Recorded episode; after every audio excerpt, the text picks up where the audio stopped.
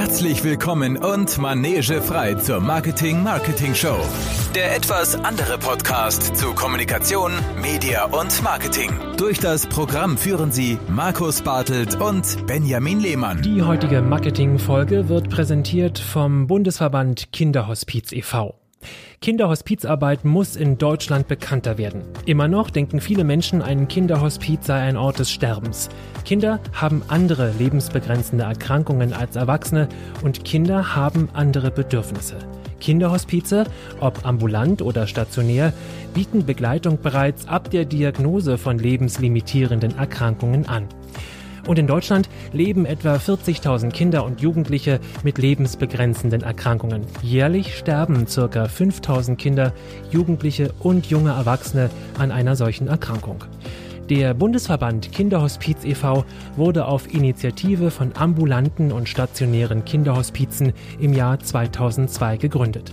Der Verband ist ein anerkannter gemeinnütziger Verein und als Dachverband der Kinderhospize in Deutschland vertritt er die Interessen der Mitglieder in nationalen und internationalen Zusammenhängen.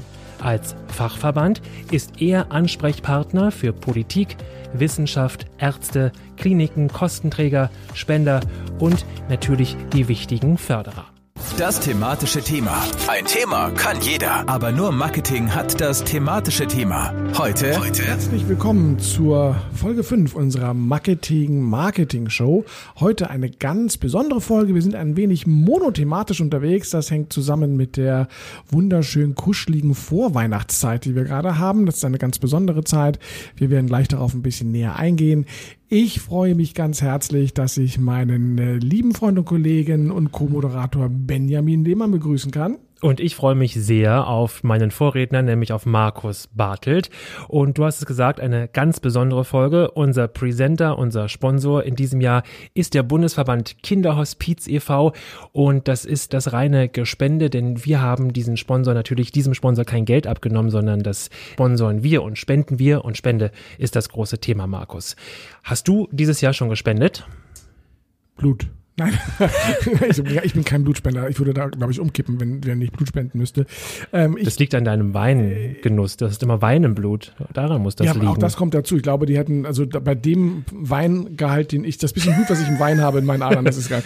Nein, also tatsächlich, ich, äh, ich spende. Ich habe äh, Dinge, denen ich Geld spende. Ähm, ich äh, unterstütze zum einen den Förderverein der Schule meiner Tochter natürlich. Ähm, ich ähm, unterstütze den Förderverein meiner Gemeinde, in der ich ja auch sehr aktiv tätig bin. Ich habe aber tatsächlich dieses Jahr auch ähm, Wikipedia gespendet mhm. und äh, ich habe auch noch ähm, Start Next, glaube ich. Ja, war das auch. Den habe ich, glaube ich, auch was gespendet. Also ich bin immer schon, wenn die Sache mich überzeugt und wenn sie gut ist, bin ich tatsächlich auch dabei und ähm, ähm beteilige mich da, um eine gute Sache zu unterstützen.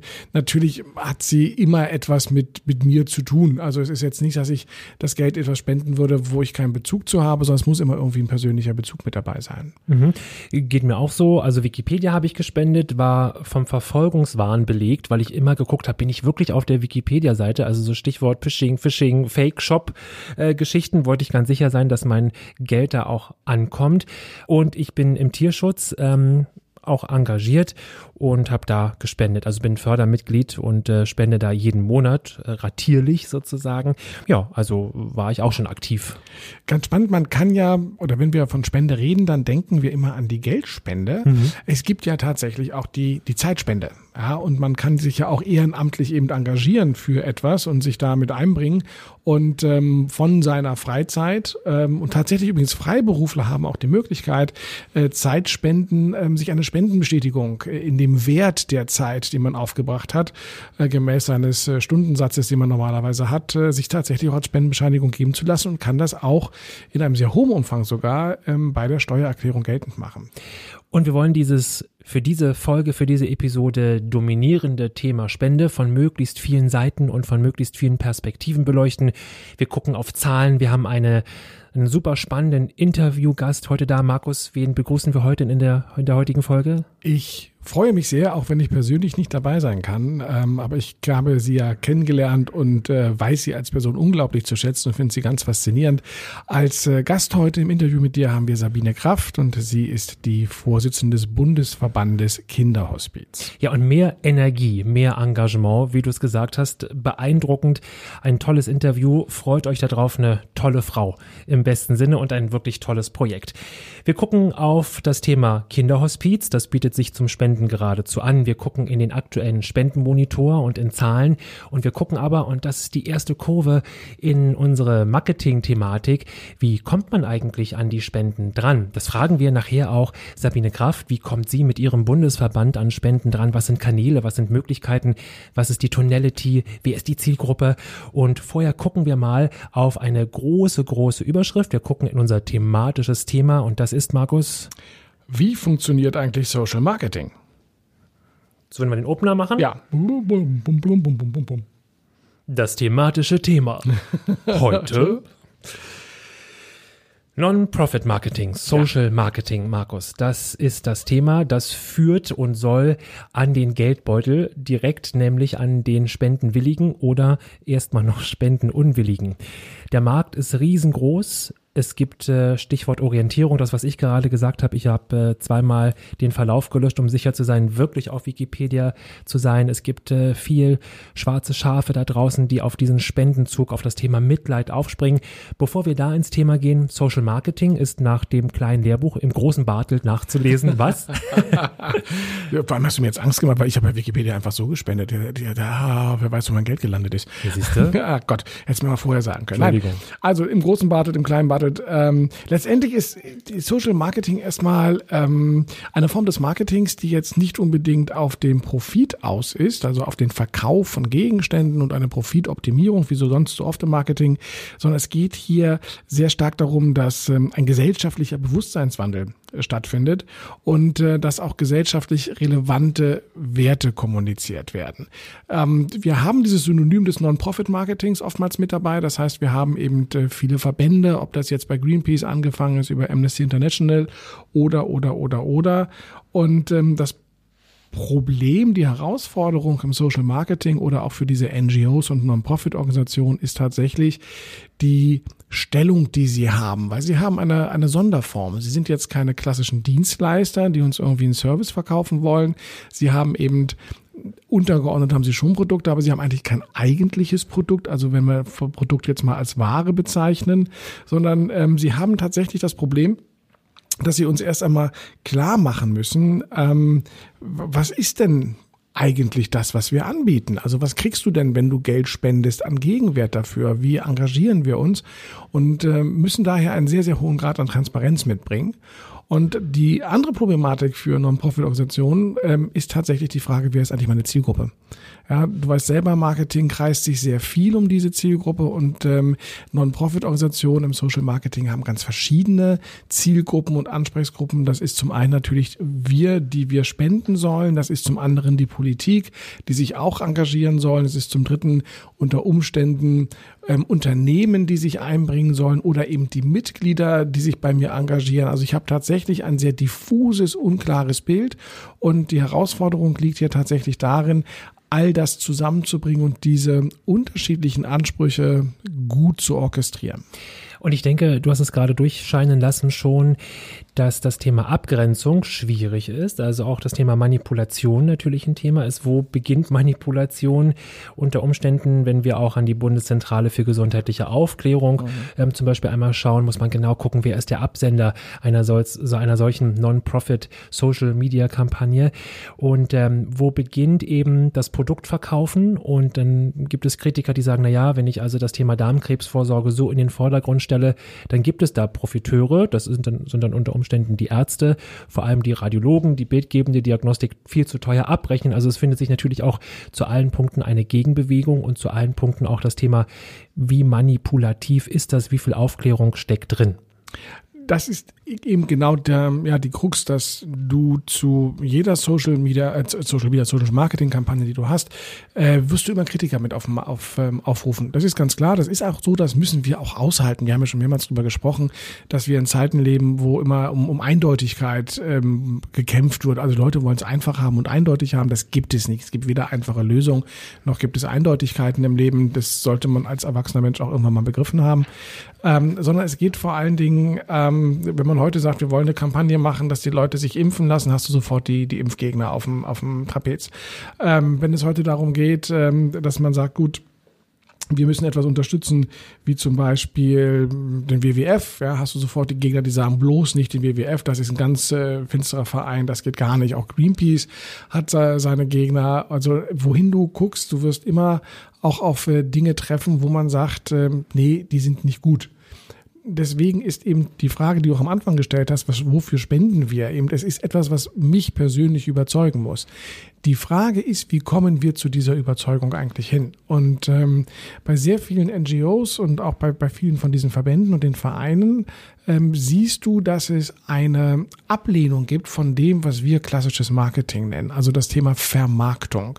Oftmals haben die Entscheider oder auch die, die Führungskräfte eine Abneigung. Sie haben zwar ein hehres Anliegen, aber sie wollen sich nicht auf diesen Markt begeben und ähm, darum kämpfen, was sie aber müssen letztendlich. Denn äh, wie immer gibt es hier eine Ressource, die sehr begrenzt ist und das ist das die Spendenbereitschaft der Deutschen beziehungsweise die ähm, die Spendensumme, die jedes Jahr ausgegeben wird.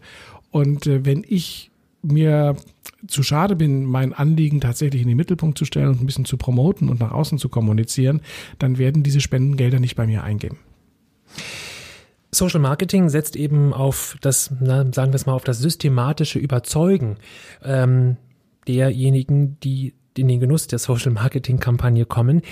Die Abgrenzung, darauf möchte ich nochmal ähm, hinaus, Markus, und mich mit dir nochmal reiben. Das Ach, ist ja, dich. reib dich an mir.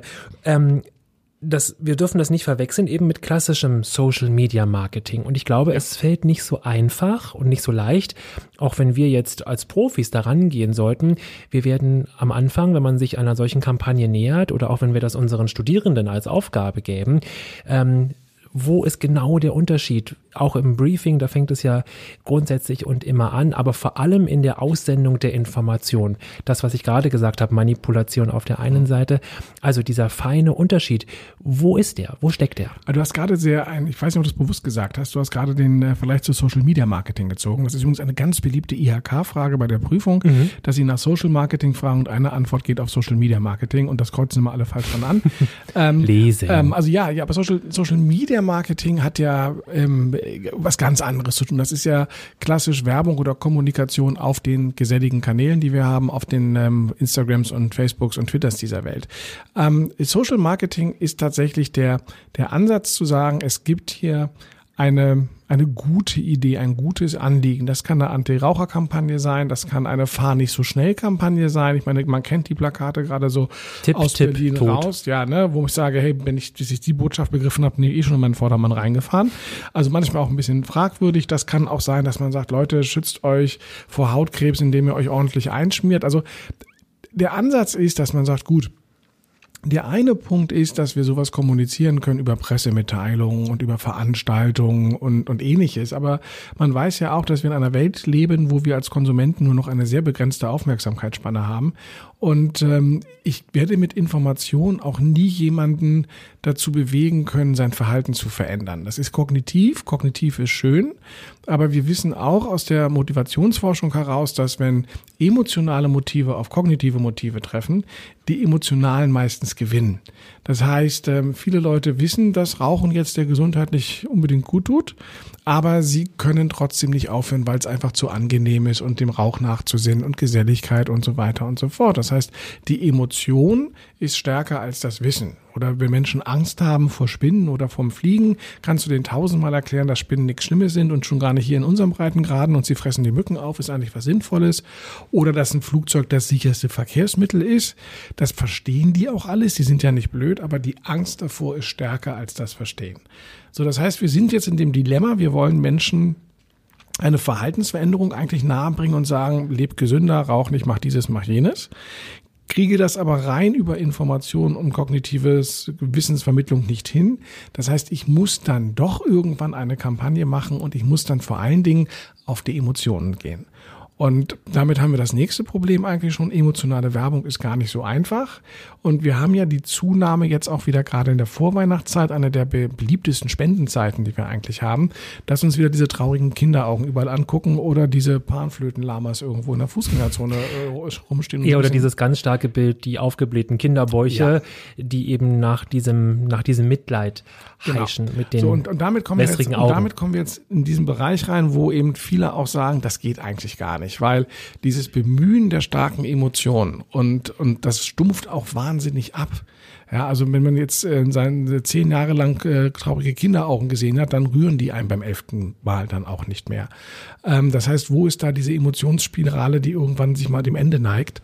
Und ähm, das Problem bei emotionaler Werbung ist, wir müssen immer dick auftragen, weil ähm, das Abbilden einer Emotion alleine löst bei mir noch keine Emotion aus. Das sind sogenannte kalte Emotionen. Jemand, der lacht, weil er eine Coca-Cola trinkt, führt nicht dazu, dass ich auch lache. Auch führt auch nicht dazu, dass ich eine Cola trinken möchte.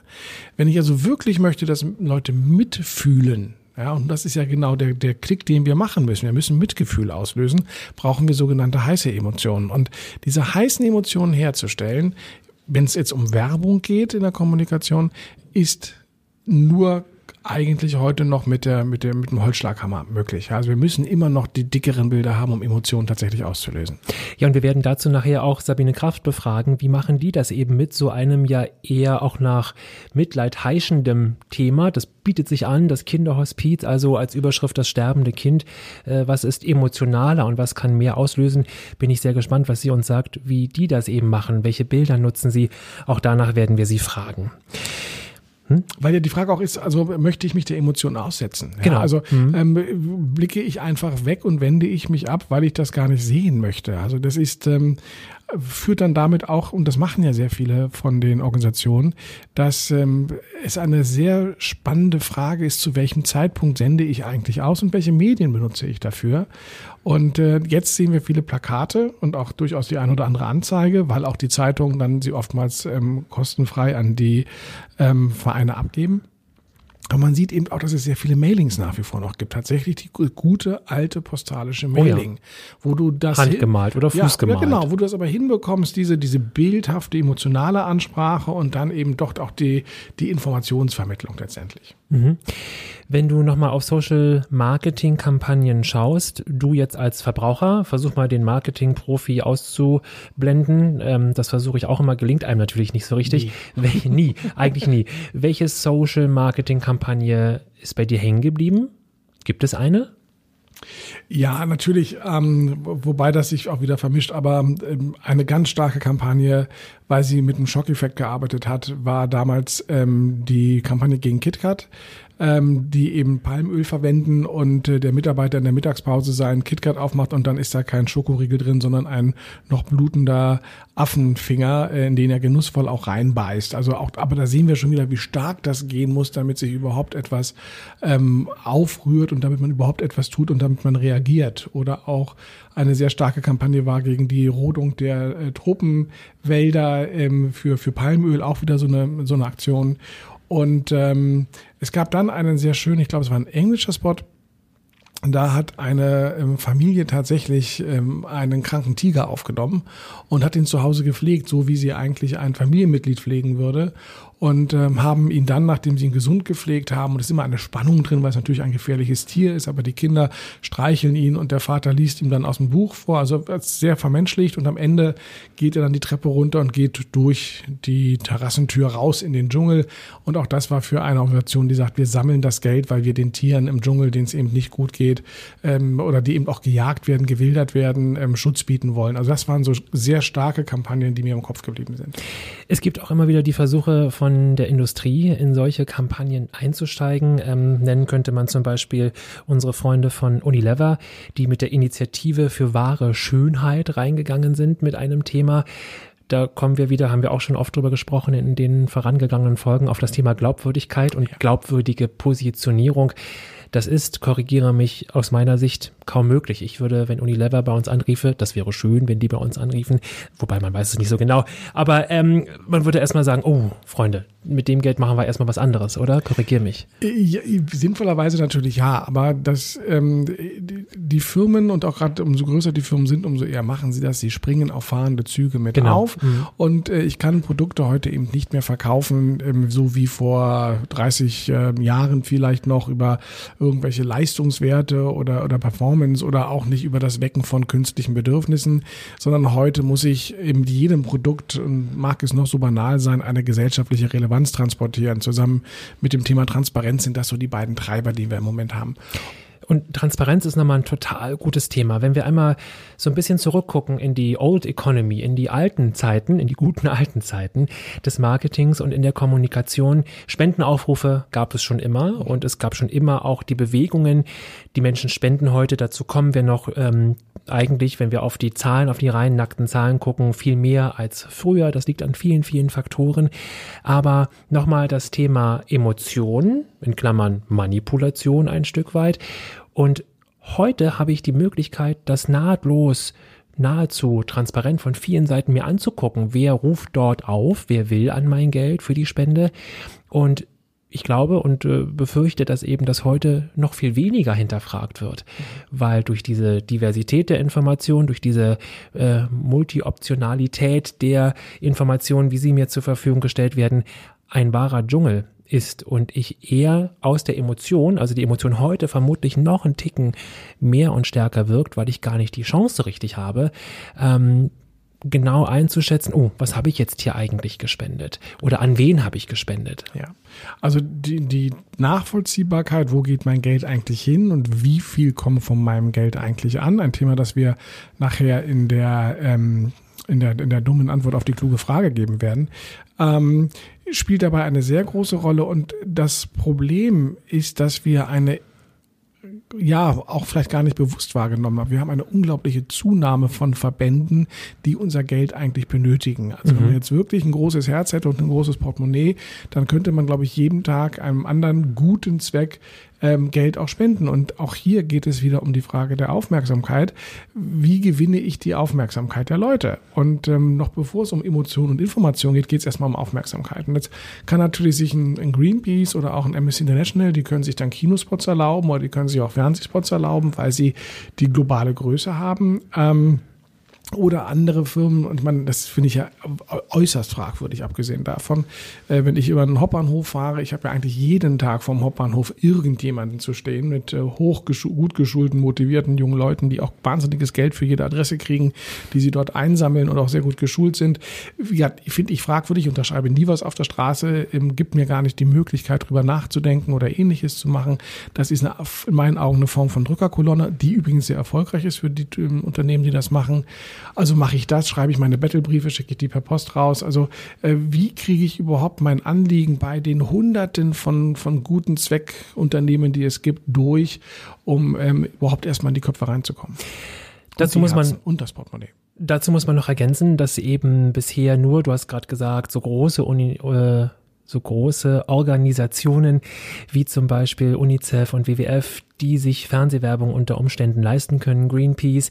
Aber wie toll dann auch wieder in diesem Mikrokosmos, möglichen Mikrokosmos des Social Marketings, dass eben auch die kleine Einrichtung, das kleine Altenheim vorne an der Ecke, das immer nachmittags ähm, pflegebedürftige Oma und den Opa den Angehörigen abnimmt für zwei, drei Stunden, damit die ihren Dingen nachgehen können oder einfach mal durchschnaufen können.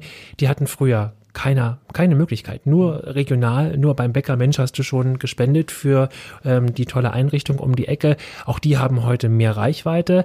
Es fehlt ihnen letztlich an Kompetenz und auch an ähm, der Möglichkeit, diese Kanäle unter Umständen zu bespielen, aber es gibt die Möglichkeit. Und ähm, wir gucken nachher nochmal auf die Zahlen. Das Thema regionale Spende spielt natürlich auch eine große Rolle und hat sich auch sehr verändert. Es ist natürlich so, dass, ähm, was ich am Anfang sagte, Spenden fließen immer dann, äh, wenn Menschen irgendwie damit in Berührung kommen, also man selbst betroffen ist. Also das heißt, wenn du selber Eltern hast, die älter und älter werden und die eine Betreuung brauchen, dann gibt es etwas Ehrenamtliches, dann bist du natürlich auch bereit dafür zu spenden. Oder wenn du eine gewisse Krankheit hast und du bestellst die Broschüren, die Aufklärungsbroschüren dafür, ich, was weiß ich, Bluthochdruck und du wendest dich an die Deutsche Herzgesellschaft, dann sagst du auch, hey, die machen einen guten Job, die machen eine gute Arbeit, die haben das aufbereitet, dann spende ich auch dafür. Also in dem Moment, wo wir von etwas betroffen sind, ähm, sind wir auch bereit, weiter das zu unterstützen, weil wir ja unmittelbare Profiteure davon oftmals sind. Und das sieht man eben dann auch bei, bei, bei Krankheitsgeschichten oder bei anderen Sachen, dass man sagt, das unterstütze ich, weil die auch an mir eine gute Arbeit geleistet haben. Social Marketing, spannendes Thema auch für mich als Marketingmensch und Kommunikationsmensch nicht die einfachste Aufgabe, da mit Kreation und mit dem richtigen Hebel ranzugehen. Vielen Dank, Markus, ähm, für diese schönen Einblicke. Und ähm, womit machen wir weiter? Wir machen jetzt gleich weiter, dass äh, wir beide ja hier noch so ein bisschen theoretisierend darüber ja. gesprochen haben. Ähm, jetzt schauen wir uns mal das Beispiel aus der Praxis an, denn jetzt kommt Sabine Kraft und das Interview mit ihr und sie ist nach wie vor die Vorsitzende des Bundesverbandes Kinderhospiz. Das Marketier. Menschen, Marketiere, Sensationen. Wir präsentieren ein ganz besonderes Exemplar aus dem Marketing Zoo. Alte Hasen, junge Füchse, aber immer kluge Köpfe. Jetzt im Interview unser Marketier. Ich freue mich auf Sabine Kraft und Sabine, du stellst dich gleich nochmal vor Bevor wir dich vorstellen, Grüße an Markus, der heute im Auftrag der jungen Menschen unterwegs ist, im Rahmen der Bildung, heute lehrt und doziert und deshalb nicht dabei sein kann, aber er hat uns natürlich seine wichtigsten Themen und Fragen mit auf den Weg gegeben. Ich spreche heute mit Sabine Kraft und Sabine, du sagst mal, wer du bist und was du machst. Naja, ich bin Sabine Kraft, bin Geschäftsführerin vom Bundesverband Kinderhospiz und mache das seit 2005. Und zwar mit ganz viel Seele und Herz und Engagement, denn es ist ein Thema, was einfach wirklich Unterstützung braucht. Ja, und genau deshalb bist du hier. Und es ist für mich auch ein Herzensthema, weil das Thema Hospizarbeit mein erster Touchpoint war, als ich noch ganz jung war und beim Fernsehen angefangen habe, war mein erstes Fernsehstück ein Thema über ein Hospiz. Es ging um die Sternenkinder. Und ich wusste gar nicht, was ich zuerst machen soll, heulen, lachen. Es war in diesem Beitrag auch alles dabei und bei der Produktion alles dabei. Deshalb berührt mich das Thema auch schon seit vielen Jahren und finde diese Arbeit so besonders. Und jetzt könnten wir uns fragen, was macht denn jetzt so ein Thema, so ein Herzensthema bei uns im Marketing, im Marketing-Podcast? Denn neben dieser ganzen leidenschaftlichen Herzensarbeit, ähm, die du vor allem ja machst mit deinen vielen, vielen Helferinnen und Helfern im Verband, geht es auch darum, um den schnöden Mama und es geht um die fiese Excel-Tabelle, die von hinten drückt und dir sagt, ja. du musst auch Miete bezahlen und mhm. Briefumschläge und Portos und es muss auch mal ein Event gemacht werden. Es geht einfach um Geld und, und, und um das Thema Spenden. Und Spendenmarketing ist ein riesiger Markt. Gerade hat die GfK den neuen Spendenmonitor für 2019 veröffentlicht. Der ist ja erstmal noch vage, weil das letzte Quartal dann validiert fehlt, aber es gibt einen Ausblick und wir haben im Vorfeld darüber gesprochen, die Spendenbereitschaft ist rückläufig. Ähm, auch sicherlich ein Thema, über das wir heute noch sprechen. Sabine, erstmal die Frage nochmal zum Thema Hospiz. Ich glaube, die Meinung da draußen ist, Hospiz ist Sterbehaus, Sterben ist grau und schwarz und traurig. Und ich kann nachher nochmal erzählen, wie ich das erlebt habe bei meinen bisherigen Besuchen. Aber sag du mal, du bist da so nah dran. Was ist Hospiz stimmungsmäßig? Oh, Hospiz ist erstmal ganz warm in meiner Seele. Mhm. Es ist ein Thema, da geht es ums Leben. Mhm um vielleicht ein ganz kurzes Leben, aber äh, vielleicht auch im Unterschied zum Erwachsenenhospiz sind Kinderhospize ja da für Kinder und deren Familien ab der Diagnose einer äh, sogenannten lebensverkürzenden Erkrankung oder auch lebensbedrohlichen Erkrankung. Dazu muss man wissen, dass Kinder einfach andere Erkrankungen haben als Erwachsene in der Regel. Da geht es nicht um die letzte Lebensphase von zwei bis drei Wochen, sondern unter Umständen um viele Jahre. Und äh, Sie müssen sich vorstellen, oder du musst dir vorstellen, ähm, du gehst zum Arzt mit deinem Kind und nach Monaten bekommst du eine Diagnose, die heißt, wir können nichts mehr tun, aber ihr Kind lebt vielleicht noch zehn Jahre. Das ist eine unglaublich schwierige Situation, die man sich kaum vorstellen kann. Ich mag auch gar nicht zu sagen, dass man sich das vorstellen kann, denn ich habe eine gesunde Tochter. Aber das regt natürlich umso mehr an zu sagen, meine Güte, wie schlimm muss das sein, ja, mhm. wenn man so eine Diagnose hat und wenn man zuschauen muss, wie sein eigenes Kind vor einem selbst geht, also sterben muss. Ja, diese unnatürliche Reihenfolge, ja, die dann, genau. dann immer genannt wird. Ja. Das darf nicht sein, das ist eigentlich das Schlimmste, was man sich mhm. vorstellen kann, wenn die mhm. Kinder vor einem gehen. Das Richtig. ist ja so der klassische ja. Satz, den man da, glaube ich, formulieren kann. Und wenn man dran denkt, dass vielleicht sogar Geschwisterkinder in der Familie da sind, die sich dann völlig normal entwickeln und daneben ist das andere Kind, was man ja oft, wenn, wenn ein Kind so krank und so hilflos ist, ganz, ganz eng und äh, ganz besonders liebt. Natürlich hat Liebe keine Steigerung. Liebe ist Liebe. Aber ich glaube, das ist doch so, dass die Eltern da eine ganz, ganz enge Beziehung haben. Mhm. Wenn wir Hospiz sagen, dann übersetzen wir das mit Sterbebegleitung. Und jetzt mhm. in deinen ersten Worten ist es schon angeklungen, die Sterbebegleitung ist eben nur ein ganz kleiner Abschnitt. Der größte ist ja eigentlich die Lebensbegleitung, nämlich das Richtig. Leben mit dieser ja. Diagnose. Und wenn du nochmal guckst so auf das Verhältnis, wie viel Pflege, Zuspruch, Liebe und Herz braucht sozusagen der Patient, der Sterbende, das sterbende Kind, der sterbende Jugendliche und wie viel Arbeit macht ihr mit den Eltern und Angehörigen? Hm. Also man kann bei, bei Kindern, die so eine Diagnose haben, nicht sagen, wir schauen das Kind isoliert an. Mhm. Das Kind ist immer Teil eines Systems, in der Regel der normalen Kernfamilie, plus Eltern, Großeltern und äh, Tanten, wie auch immer. Ähm, wir kümmern uns um die ganze Familie, denn letztendlich ist es, ja, das hört sich zwar furchtbar an, aber das Sterben an und für sich ist so, man ist dann weg und hat keinen Schmerz mehr, aber die Familie bleibt mit dem Verlust des Kindes und dieser Schmerz, der bleibt ein Leben lang. Ja, das ist nicht wegzudenken. Die Kinderhospizarbeit unterstützt deshalb nicht nur das kranke Kind, sondern die ganze Familie. Und in den stationären Kinderhospizen wird auch die ganze Familie aufgenommen. Mhm. Ja. Das ist sehr zentral wichtig, denn die Eltern brauchen Hilfe, damit sie es schaffen, mit ihrem Kind jeden Tag zu leben. Ja. Mit Lebensqualität und nicht ähm, schon vorher zu trauern und aufzugeben. Mhm. Lass uns doch noch einmal sortieren und einordnen. Du hast jetzt gerade gesagt, stationäre Hospiz, das ist eben da, wo das Bett steht und mhm. wo gekocht, gelebt, gelacht, geweint wird. Ihr als Bundesverband, was macht ihr? Was ist euer Wirkungskreis? Mhm. Ähm, wie seid ihr aufgestellt? Naja, unsere alleroberste Aufgabe ist erst einmal die Öffentlichkeit ähm, darauf aufmerksam zu machen, dass Kinderhospize keine Orte des Sterbens sind, mhm. sondern Orte des Lebens. Ja. ja. Und dass Kinderhospize Familien über Jahre unter Umständen begleiten. Die gehen da immer wieder rein und raus zur Entlastung, zur Unterstützung. Und dass es ambulante Kinderhospizdienste gibt, die deutschlandweit ähm, Familien zu Hause unterstützen.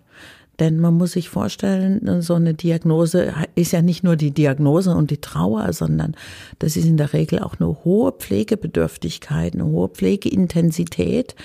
Wir haben Eltern, die wir unterstützen, die müssen alle halbe Stunden nachts aufstehen, ja, weil das Kind Medikamente braucht, weil man nach dem Sauerstoffgerät schauen muss, nach dem Sauerstoffgehalt. Ähm, von dem her ist das äh, nicht nur seelisch-psychisch eine enorme Herausforderung, sondern auch körperlich. Mhm. Die brauchen einfach Hilfe. Ja. Und ihr als Bundesverband was tut ihr? Haltet ihr, ähm, also ihr sorgt natürlich, darüber sprechen wir ja gleich, über das Thema Spende. Es geht ums Geld. Ihr besorgt vor allem Geld mit eurer Reichweite, versucht dieses mhm. Thema in die Mitte der Gesellschaft zu holen. Ähm, wenn du die Arbeit des Bundesverbandes dir anschaust, kannst du sagen, also was macht ihr tatsächlich für die Häuser direkt? Wo mhm. unterstützt mhm. ihr? Mhm. Ähm, wo gehen die Gelder hin? Ja. Was macht ihr damit? Ja. Das ist eine tolle Frage. Das berührt ja auch das Marketing ja. ganz eng, denn unter einem Verband stellt man sich ja wirklich etwa so Verwaltendes vor, ja, was öffentlich graue Anzüge, wird. Genau. genau. Graue Anzüge. Und ähm, das ist gar nicht so. Erstens mal hat der Verband, ich meine, vor 2012 12 erst 2002 erst begonnen. 2005 habe ich das in meinem Wohnzimmer angefangen. Mhm. Und äh, da waren es tatsächlich nur drei Aktenordner und die ich erstmal durchstöbern musste und die Aufgabe, den Verband aufzubauen, weil wir Öffentlichkeitsarbeit machen für das Thema, weil wir für die Familien finanziell und materiell unterstützen, also auch mit Herzenswünschen, wenn, wenn so irgendwas dasteht, weil wir die Kinderhospize unterstützen und beraten im Aufbau, in der Entwicklung, aber auch bundesweit im Prinzip Rahmenvereinbarungen aushandeln, damit die Kinderhospize besser finanziert werden. Das ist ja ein Thema, was in Deutschland äh, noch gar nicht bekannt war. Ja, das heißt, eure Mitglieder ist das Hospiz. Ich ja. als Hospiz, als Einrichtung kann bei euch Mitglied werden. Ich als betroffenes Elternteil kann bei euch äh, Mitglied werden. Aber ich kann auch Firma sein, die sich da stark möcht, äh, machen Richtig, möchte in dem ja. Bereich. Das ist eure Mitgliederstruktur. Richtig, also Mitgliederstruktur geht, es geht als Fördermitglied, kann man Privatpersonen aufnehmen aber unsere ordentlich, ordentlich, sogenannten ordentlichen Mitglieder sind nur die Kinderhospize. Wie viele Kinderhospize gibt es in Deutschland? Es gibt 16 stationäre Kinderhospize, etwa 200 ambulante Kinderhospizdienste, das sind die, die nach Hause gehen, und äh, zwei teilstationäre Kinderhospize, die die Kinder und ihre Familien auch tageweise aufnehmen. Um die Eltern dann stundenweise auch mal Richtig. zu entlasten, mal einen freien Richtig. Nachmittag genau. ihnen zu ermöglichen. So, mhm. so das Kinderhospiz in Berlin zum Beispiel, mhm. die Berliner Herzen. Okay. Jetzt gibt es, kann man eurer Website entnehmen, aber auch nochmal den Statistiken etwa 40.000 Kinder und Jugendliche, die mit so einer, das klingt so fast technisch, aber so müssen wir es sagen, mit einer lebensbegrenzenden Erkrankung mhm. zu leben haben. Mhm. Da klingt 16 Einrichtungen viel zu wenig. Das ist, das ist tatsächlich so, dass äh, noch einige Kinderhospize im Aufbau sind. Mhm. Das Problem ist tatsächlich, dass die keine öffentliche Finanzierung bekommen. Wenn die in Kinderhospiz planen, dann müssen die erstmal mehrere Millionen Euro an Spenden sammeln, damit sie überhaupt an den Start gehen können. Ja. Und selbst dann, wenn ein Kinderhospiz läuft, ist es so, dass es manche Dinge, die vielleicht sogar als Luxus angesehen werden, wie ein, ein äh, Therapiebad, was aber absolut toll ist für die Kinder mhm. und die Familien, weil es einfach auch schmerzlindernd ist, ähm, nicht über die Krankenkassen finanziert wird. Das müssen die über Spenden finanzieren. Gutes Thema nochmal Politik. Als Verband ist eure Wirkung ja nach unten und nach oben. Mhm. Nach oben vor allem, um an den ja. Geldbeutel heranzukommen ja. im positivsten ja. Sinne. Wie steht das Thema Kinderhospizarbeit politisch da? Ist das ein Thema? Wo ist das ähm, verortet? Im, Im Ministerium für Familie? Ist das bei der Gesundheit? Wo arbeitet ihr? Ja, also das Thema ist verortet im Bundesministerium für Gesundheit weil die Kinderhospize auch über die Krankenkassen bezahlt werden, mhm. sogenannte Tagesbedarfssätze. Ja. Das Thema ist ein Thema, was ähm, Türen öffnet, durchaus. Aber also es sobald ist einfach es schick, an den ne? Geldbeutel geht, ja. wird es natürlich dann wieder eng. Das okay. ist, ist, ganz klar.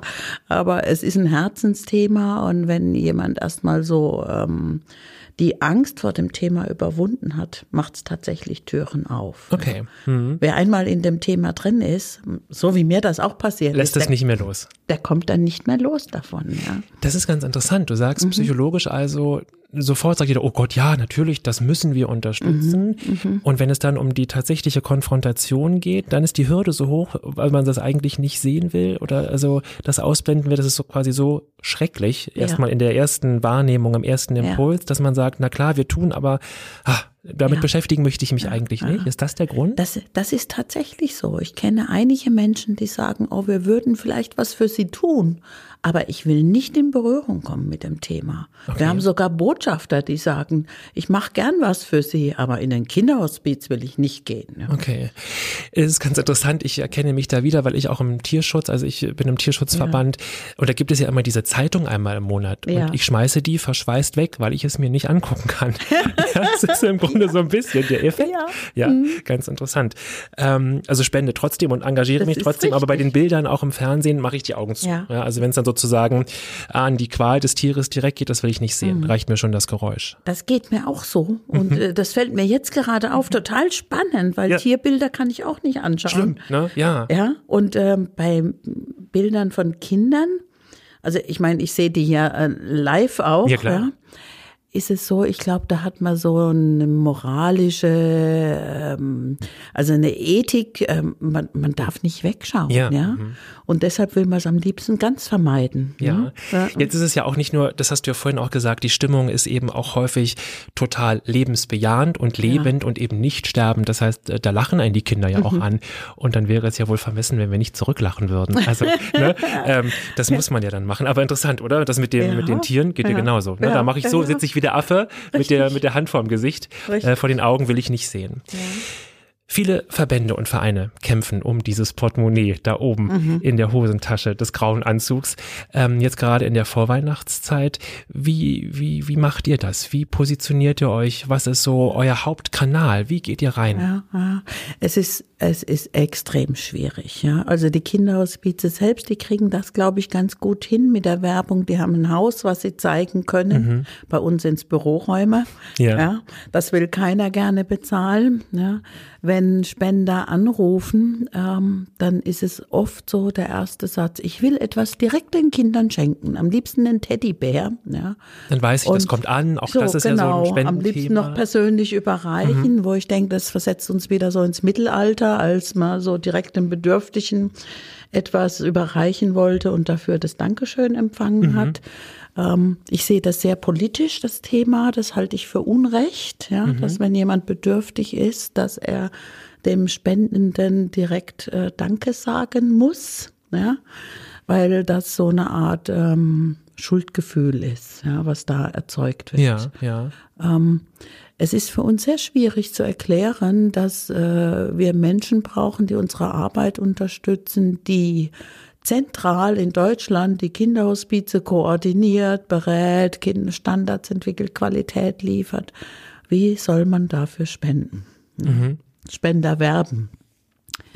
Ähm, ganz oft ist es so, dass ich erstmal erzähle, was wir alles tun Dabei natürlich auch, dass wir betroffene Familien unterstützen, die Kinderhospize unterstützen und das Oskar-Sorgentelefon ins Leben gerufen haben. Das ist eine 24-Stunden-Hotline für alle Eltern vor Ort in ganz Deutschland, äh, wo sie jederzeit anrufen können, rund um die Uhr. Und ähm, in der Regel hilft nur das persönliche Gespräch, das Überzeugen. Denn was uns ganz oft im Marketing passiert ist, wir machen richtig gute Werbung für Spendet an den Bundesverband und wir werden angerufen und es heißt, ähm, wir wollen gern regional vor Ort etwas tun, wen empfehlen Sie uns da? Ja. Mhm.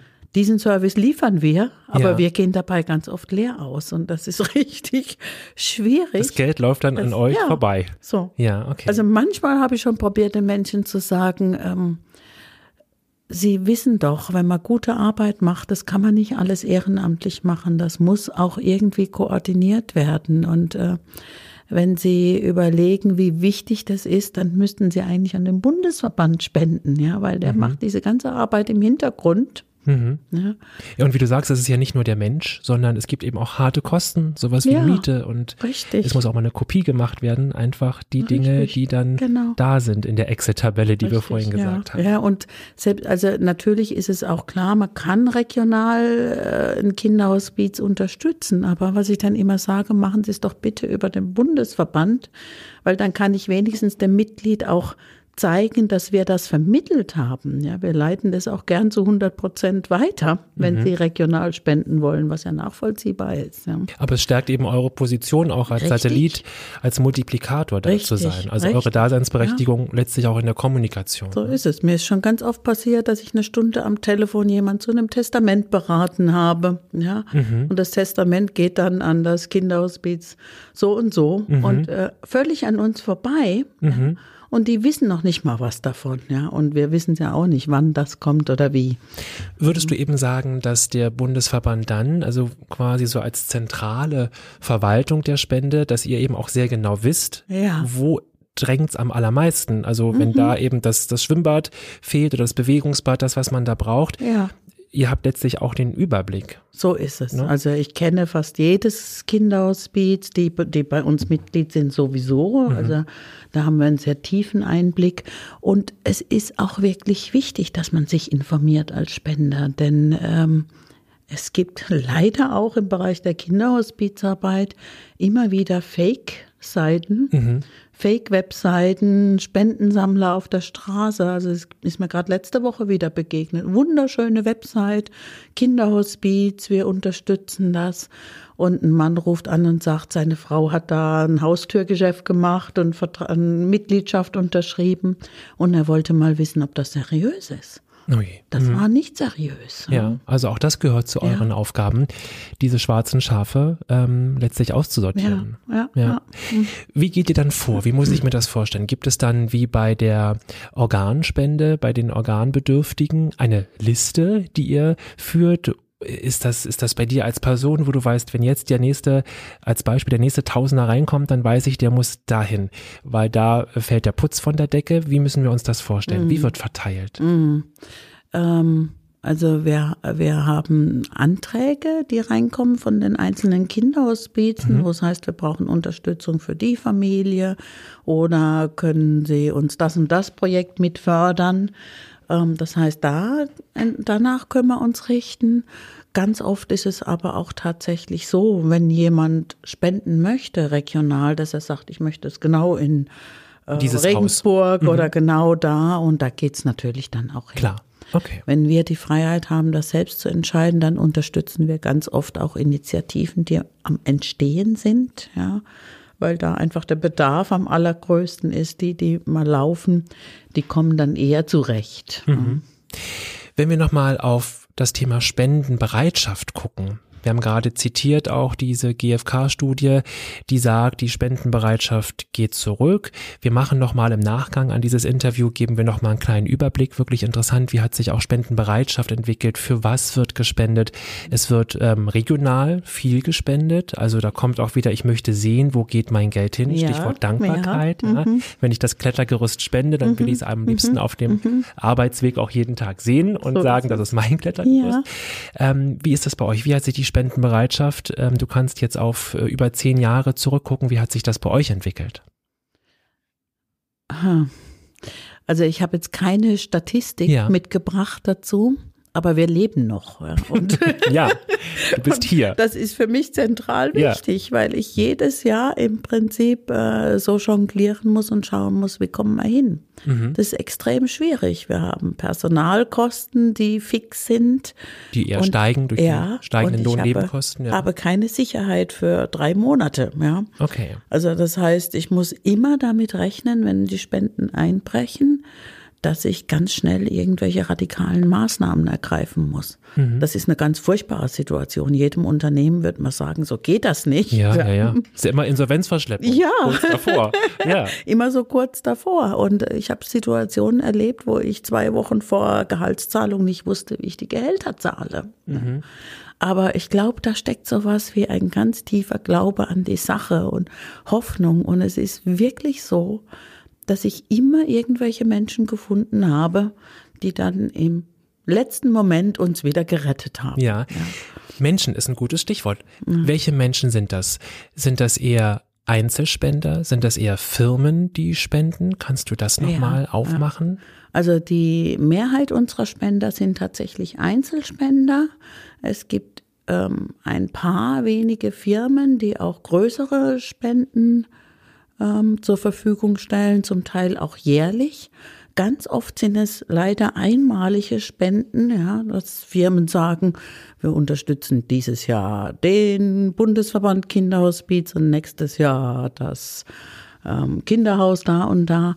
Das ist für uns ganz schwierig. Ich würde mir so wünschen, dass wir einfach mal eine nachhaltige eine Finanzierung mhm. hinbekommen, mhm. ja, wo wir sagen, ich kann wirklich mal planen, ja.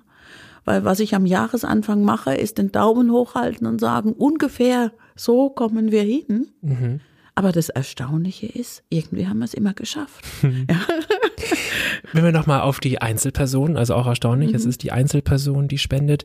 Und wir aus dem Marketing, wir brauchen immer eine Zielgruppe, wir brauchen eine ja. Persona, wir brauchen ein Sinusmilieu, mhm. wir müssen die anfassen können. Ja. Ähm, was ist das für ein Mensch? Wie alt ist der? Wie ist der gebildet? Hast du ein typisches Bild des Spenders? Mhm. Kannst du den greifen für uns und einmal umschreiben mhm. als Zielgruppe? Das kommt ein bisschen drauf an, für was jemand spendet. Mhm. Ja.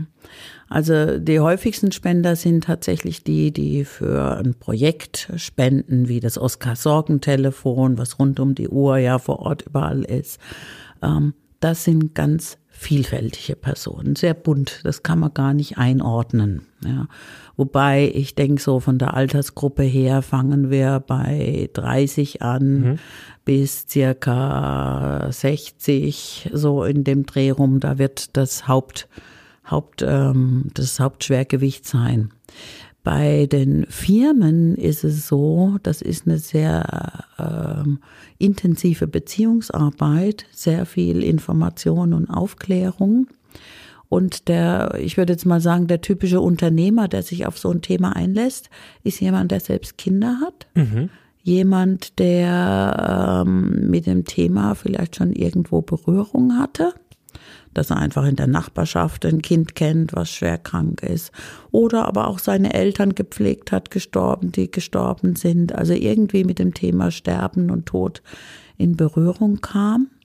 Und der, wie soll ich denn sagen, eine innere Einstellung hat, die sehr tolerant ist. Mhm. Tolerant äh, meine ich in dem Sinne der, der Mensch, der denkt politisch, in Strukturen. Das sind die Menschen, die wirklich auch den Bundesverband Kinderhospiz unterstützen. Eher Intellektuelle, die wissen, ja, es geht nicht um den Teddybär, den wir weiterreichen, sondern es geht wirklich darum, äh, eine gute Koordination und Steuerung für die Kinderhospizarbeit zu ermöglichen. Mhm. Ja.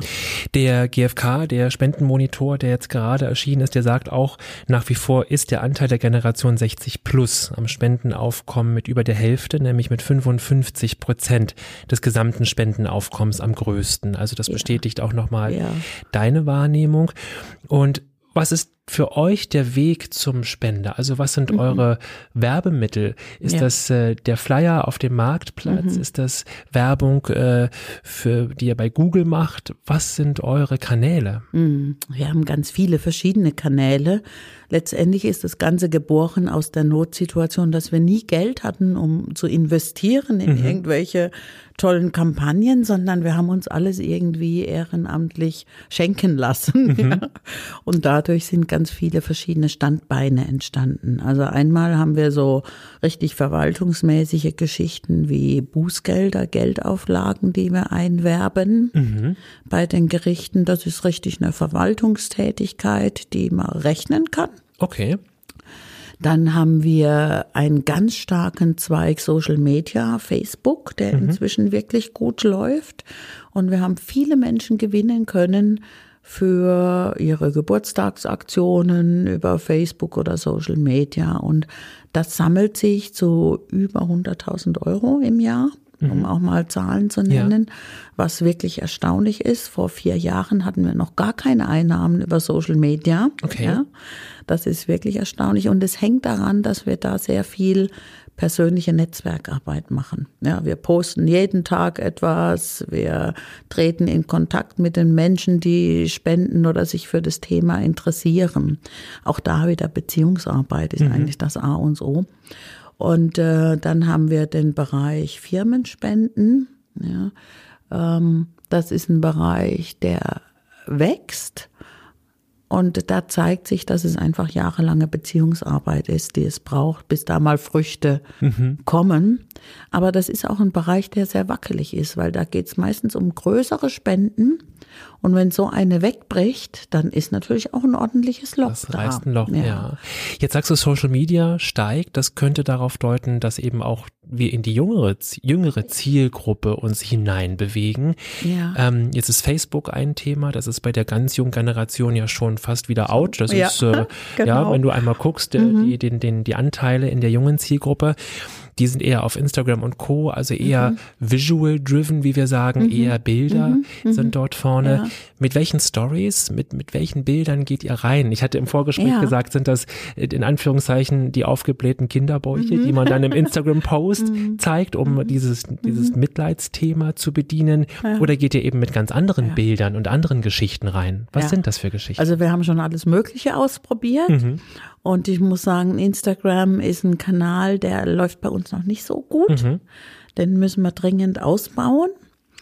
Ähm, aber das ist ja alles eine Frage der, der Ressourcen und Klar. Zeit auch. Wo setzt man den Fokus drauf? Ähm, was gut läuft, sind ähm, Karikaturen. Mhm. Wir haben einen Botschafter, der arbeitet, der macht für uns immer wieder Karikaturen. Das sind Hühnerfamilien, wo das Küken mal wegfliegt, ja, wo jeder so seine eigene Fantasie reinsetzen kann und mhm. die Bilder trotzdem schön sind. Ja, okay, ja. Das, das wirkt ganz gut. Wir haben es auch mit Kinderbildern probiert, mit traurigen Gesichtern, mit lachenden Gesichtern. Von den traurigen Gesichtern sind wir eigentlich ganz schnell wieder weg, ja. weil wir wollen das Thema Kinderhospiz einfach mit was Positivem auch verknüpfen. Mit dem Leben, eher genau, das lachende Kind. Mit dem Leben ja. und äh, ich möchte auch nicht, dass wir Marketing machen mit dem Leid der Kinder. Mhm. Ja, das finde ich auch ethisch nicht in Ordnung. Ja, ja. da geht ja, glaube ich, auch das Spendenmarketing auch weg. Ne? Das war 80er, 90er Jahre, Richtig. auch wo es große Fernsehkampagnen gab. Eben diese jenen gerade genau. zitierten, gar nicht despektierlich gemeinten, aufgeblähten Kinderbäuche, mit denen man versucht hat, auch im Flyer-Bereich, im direkten Mail Mailing-Strecke zu machen. Ich glaube, das entwickelt sich gerade so ein ja, bisschen weg. Ja. Und das ist ja auch und? das Zentrum eurer Arbeit, zu sagen, es geht uns ja um den Lebensabschnitt, um mhm. ein fröhliches Leben bis zu dem genau, Punkt. Genau. Ja. Wobei wir tatsächlich äh, gemerkt haben, wir müssen mit dem Text dann anders ja. umgehen. Also wir können ein glückliches Kind zeigen, mit ähm, was von der Mutter im Arm gehalten wird, alles friedlich und schön. Und vielleicht steht aber dann da trotzdem ähm, sowas wie, es ist Liebe, wenn die Mutter ihr Kind zum letzten Mal im Arm hält. Mhm, ja? ja. Weil äh, durch diese Botschaft erreichen wir Aufmerksamkeit. Ja. Und das ist wirklich ein, ein Problem. Wie kriegen wir das Thema Kinderhospiz in die, äh, also wer liest das freiwillig? Ja? Hm. Und das, das liest sind wir wieder wie mit unseren ja, Tierquälerbildern, genau, die Augen ne? zu machen. Ja. Wer liest das freiwillig? Das liest man nur, wenn man eigentlich erst was ganz anderes vermutet. Ne? Genau, ja. ja. Und das ist total verrückt. Ja? Aber es ist tatsächlich so. Wir haben vor ein paar Jahren mal einen Radiospot laufen lassen, auch kostenlos über ganz viele Sender. Und äh, das waren vier verschiedene Themen. Und einer hieß, äh, Mutti, wer bringt mir Geschenke, wenn ich im Himmel bin? Ja? Mhm. So, und gar nicht viel mehr, nur www.bundesverbandkinderhospiz.de. Und die Reaktionen darauf waren total erstaunlich, ja. Also so, dass Leute äh, gespendet haben für Weihnachtsgeschenke für die Kinder, mhm. ja, für eine warme Decke, weil ein Spot war, Mutti, wer deckt mich zu, wenn, wenn ich im, im Himmel bin. Ja. Das hat funktioniert. Erstaunlich. Ja. ja. also es ist eben dann der andere Weg. Ja, ja nicht dieses direkte mhm. Bild, was wir gerade aufgemacht haben. Was ist der größte Unterschied?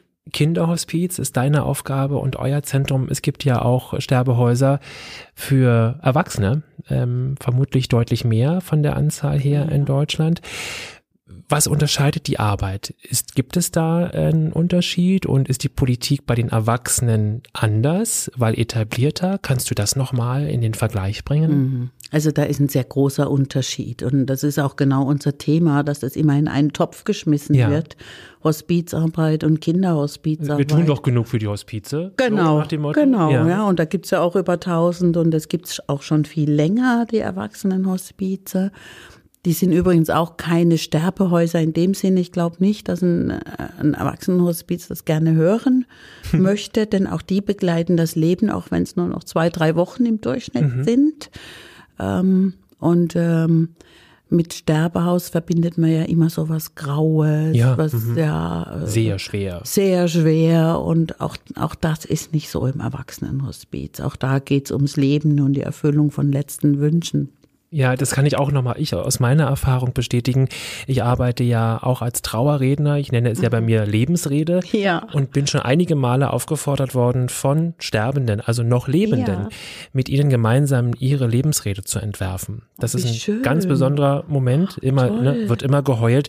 Aber ich würde mal sagen, so, also 100 Prozent vor Ort, 20 Prozent heulen, 80 Prozent lachen. Und zwar ja. auch dann wieder lachen ja. bis zum Heulen. Also genau. Also Tränen gelacht mit den Leuten. Wenn du so in den Erlebnissen bist. Und das ist auch für mich so, wenn man in so ein Hospiz reingeht, da bekomme ich sofort Gänsehaut, weil das ist ein ja. besonderer Moment. Und du weißt nicht so richtig, du bist der Erfahrener, das ist deine tägliche Arbeit. Aber mit so ein bisschen Abstand schon mit, mit Ehrfurcht, mit ah, was, was passiert hier. Und es war mhm. bei all meinen Besuchen immer eher das Leben im Vordergrund. Ja. Das heißt also auch nochmal der Appell, liebe Politiker, liebe Spenderinnen und Spender, ähm, guckt euch das an, lest euch ja. das durch. Es geht vor allem um das Leben. Es ist 80 Prozent Leben und 20 Prozent Sterben. Und den Tod versucht man dann ja in diesen Häusern so angenehm. Was für ein doofes Wort ja. in dem Zusammenhang. Aber so ist es, das irgendwie so, so menschlich, so human wie möglich zu gestalten. Und das ist toll. Also deshalb 80 Prozent leben, 20 Prozent sterben. Ist das auch die mhm. Quote, die du angeben würdest, die mhm. du bestätigen könntest? Das kommt ungefähr hin. Vielleicht sogar 90-10 in das ist Kinderhospizen. Noch besser, ja. Ähm, und ähm, der Unterschied zu den Erwachsenenhospizen, da bin ich vorhin abgekommen, ja, ja ist ähm, konzeptionell, dass die ganze Familie eben in ein Kinderhospiz reingeht und wieder rausgeht. Im Erwachsenenhospiz geht man in der Regel nur rein ja, okay. und nicht mehr lebend raus. Das mhm. ist schon mal grundsätzlich ein Unterschied. Wir arbeiten in den Kinderhospizen mit pädagogischen, psychosozialen Fachkräften, die die ganze Familie unterstützen, begleiten und sich vor allem auch um die Geschwisterkinder kümmern. Ne? Man muss sich einfach mal überlegen, was heißt es für eine Paarbeziehung, wenn so ein schwerkrankes Kind in der Familie ist, die droht auseinanderzubrechen, weil man das oft gar nicht aushalten kann. Also es gibt da ganz, ganz viele Themen, um die wir uns kümmern müssen. Und die Familien, die entlassen wir nach Hause, aber die kommen auch wieder. Ja, und auch wenn das Kind gestorben ist, was zu Hause möglichst sterben soll, weil das wünschen sich Kinder in der Regel, das ist immer noch das Schönste. Aber auch wenn das im Kinderhaus passiert, Kinderhospiz passiert, dann ist das äh, eine liebevolle Umbettung, ein würdevolles Sterben. Da ist Zeit für Abschied. Der Leichnam des Kindes kann mehrere Tage im Kinderhospiz bleiben. Die Geschwisterkinder können mit, mit zu dem toten Kind ins Bett liegen. Also Dinge, die einfach wichtig sind, dass man den Tod auch begreifen kann. Mhm. Ja, und dass man da danach auch damit leben kann. Was fehlt den Kinderhospizen neben dem reinen Geld neben dem Euro am allermeisten, wenn mhm. wir einmal auf ja. Strukturen, auf Ehrenamt gucken. Was kann man tun, ja. wenn man jetzt äh, nicht den, die 50 Euro spenden kann unter Umständen? Ja, ja, das ist nicht das Einzige. Man kann sich ehrenamtlich überall in ganz Deutschland engagieren. Oft ist es so, dass man da eine Ausbildung dafür braucht, die die Kinderhospize auch anbieten. Aber es geht auch jederzeit. Also beim Bundesverband kann man sich deutschlandweit engagieren und ähm, Werbung machen, ja, irgendeinen Weihnachtsstand für Flyer verteilen und das Thema Kinderhospiz einbringen. Also da gibt's ganz viele Möglichkeiten, bis hin zu Menschen, die ich brauche, die mir einfach die Daten von Firmen recherchieren mhm. in eine Excel-Liste und da kommen wir wieder zum Anfang ja. reinklopfen, ja. damit ich vielleicht Kontakt aufnehmen kann und ähm, äh, Menschen finde, die uns einfach unterstützen. Wird das Spenden ja. digitaler? Also auch das Thema Digitalisierung. Ja. Was, was macht ihr da? Also auch nochmal neben Instagram, äh, habt ihr Kapazität dafür überhaupt, euch auch darüber Gedanken zu machen? Wie komme ich auch schnell an eine Spende? So dieses Thema One-Click-Spende, ja. ja. Nicht den Überweisungsträger ausfüllen, mhm. wie das vielleicht die im Moment Stammzielgruppe noch macht mit 60, 70 Jahren. Wie, wie habt ihr da Kapazität? Habt ihr da Nerv für überhaupt? Ja, also wir haben auf der Webseite natürlich die Möglichkeit, ein Formular auszufüllen mhm. und dann kann man eine Abbuchungsermächtigung geben. Man kann über PayPal spenden. Okay. Also da gibt's verschiedene Möglichkeiten. Ähm, man kann online Mitglied werden, Fördermitglied, das finde ich immer am wunderbarsten. Ja, selbst wenn es nur fünf Euro im Monat sind, damit kann ich einfach planen. ja. ja. Das ist ganz toll. Und äh, wenn wir nochmal zurückkommen zu den strukturellen Problemen, Ehrenamtliche sind zentral wichtig in der ganzen Kinderhospizarbeit und Hospizarbeit. Aber im Moment haben wir ein Riesenthema mit den Pflegekräften. Ja. Wir mhm. brauchen mehr Pflegekräfte, ja. Wir haben Kinderhospize, die können die Betten nicht belegen, weil sie keine Fachkräfte mehr haben, ja. Und die Kinder, die zu uns kommen, die sind immer intensiver krank, immer stärker pflegebedürftig, werden auch früher aus den Kliniken entlassen. Mhm. Ja, und dafür braucht es oft eine eins zu eins Betreuung, weil die Kinder einfach, die kann man nicht alleine lassen mit Beatmungsgeräten, allem möglichen drum und dran. und brauchen so viel Betreuung. Also das ist ein Thema, wo ich die Politik auch wirklich nochmal aufrufe. Tun Sie was. Ja, liebe schnell, graue ja. Anzüge, tun Sie oh, was. Ja, ja. und ähm, die Kinderhospize, die müssten diese, inzwischen zahlen Kliniken Abwerbeprämien, habe ich mir sagen lassen, für Pflegekräfte. Ja. ja, ja. Die Kinderhospize können sich das nicht leisten. Ja. Wir brauchen einfach dann auch mehr Geld, um äh, den Pflegekräften auch bessere Konditionen anzubieten. Ja, es ist zum einen, es kommen zwei Sachen zusammen. Ich habe gerade eine interessante Studie gelesen, ähm, also Fachkräftemangel, der ist uns bewusst, aber die moderne Rehabilitationsmedizin, was die schafft, was sie eben früher nicht geschafft hat. Ja. Soll sagen, also Menschen, die sonst nach einem schweren ähm, Trauma, bei einem Unfall zum Beispiel, gestorben sind, sterben mhm. heute nicht mehr, weil Echt? die Medizin dankenswerterweise die Forschung weiter ist und ähm, in der Anästhesie und in der Rehabilitation ganz viel geschafft wird. Die Menschen sind dann aber in der Regel komatös oder mindestens mhm. schwer mhm. pflegebedürftig. Das heißt, der Bedarf an den Betten steigt ja. und ich glaube, das ist auch ein gesellschaftliches Thema. Dafür haben wir heute leider gar keine Zeit. Aber jemanden auch in Würde gehen lassen, mhm. ist für viele ein Problem.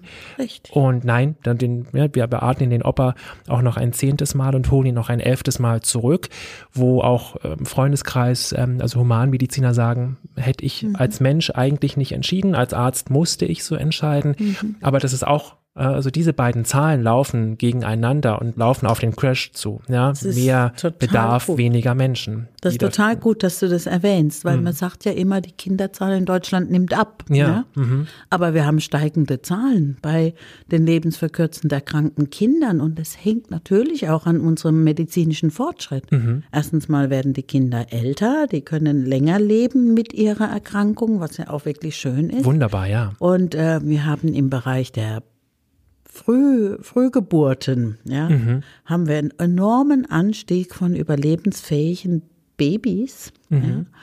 ja, ähm, die aber schwerst mehrfach behindert sind oder eine Prognose haben, dass sie vielleicht nur zwei, drei Monate leben. Ja. Aber auch die Und brauchen dann die Unterstützung des richtig, Kinderhospizes. Richtig, ja. die brauchen die Unterstützung des Kinderhospizes. Das sind Kinder, die sind Intensivbetreuung, ähm, betreuungsnötig ähm, in der Regel. Ähm, und trotzdem sind das Kinder, die wären vor, vor einigen Jahren einfach gestorben. Mhm. Ja. Und ganz ehrlich, manchmal muss man sich wirklich fragen, war das richtig, dass das Kind jetzt überlebt, ja, mhm. obwohl es überhaupt keine Chance hat und vielleicht nur zwei Wochen lebt, ja. Aber auf der anderen Seite ist es so, ja, als Eltern, jeder Moment zählt, ja. ja. Es ist mhm. einfach, ja, je, jeder Moment ist ähm, bedeutsam und ja, wichtig. Ja. Und, ähm, steht einem persönlich gar keine Entscheidung zu. Nee, aber die Frage ja. steht uns natürlich zu als Mensch, ja. ähm, sich das zu fragen, wie hätten wir entschieden? Und mhm. vermutlich, wenn uns der Arzt anguckt, natürlich schaffen ja. wir das, dann macht, geht man den Weg. Aber dadurch steigen eben die Zahlen und so nicht nur bei den Kinderhospizen, sondern auch bei den erwachsenen Menschen. Ja. Ich erinnere mich an meine erste Woche in einem Kinderhospiz, das ist schon viele Jahre her. Aber da habe ich ein Kind kennengelernt, das war vier Jahre alt und war in den Teich gefallen und war eigentlich schon gestorben. Wurde reanimiert. Ja. ja und ähm, das Kind, das hat nur geröchelt, ja. Man hatte so das Gefühl, das erstickt jeden Moment, ja. Das war kaum auszuhalten, wo ich so als Mensch, der vorher mit Kinderhospizarbeit noch nichts zu tun hatte, gesagt hätte, wie kann man so ein Kind so überleben lassen? Ja, das klingt jetzt Machen die Eltern nur brutal, für sich so diese ja? furchtbar brutal, Sachen, ne? ja. ja. Und dann habe ich aber die Eltern gesehen und das Glück, was die mit dem Kind geteilt haben und die Mimik des Kindes, ja, was einfach auch Glück empfunden hat. Ja. Mhm. Und ähm, da ändert man schon seine Meinung und schaut nochmal anders aufs Leben. Mhm ich will nochmal auf dein Leben schauen und äh, eine persönliche Frage stellen. Mhm. Wie bist du dazu gekommen? Was war dein Anstoß, mhm. dich in dieser Form zu engagieren? Wo kommst du her? Was ist dein Beruf? Und was ja. hat dir die Initialzündung gegeben? Ja. Also ähm, beruflich komme ich aus der Sozialpädagogik. Das heißt, ich habe schon immer mit Kindern und Jugendlichen sehr viel gearbeitet zum Schluss auch, also bevor ich die Kinderhospizarbeit gemacht habe, war ich bei der Pro Familia und habe da auch Schwangerschaftskonfliktberatung mit als Thema aufgenommen.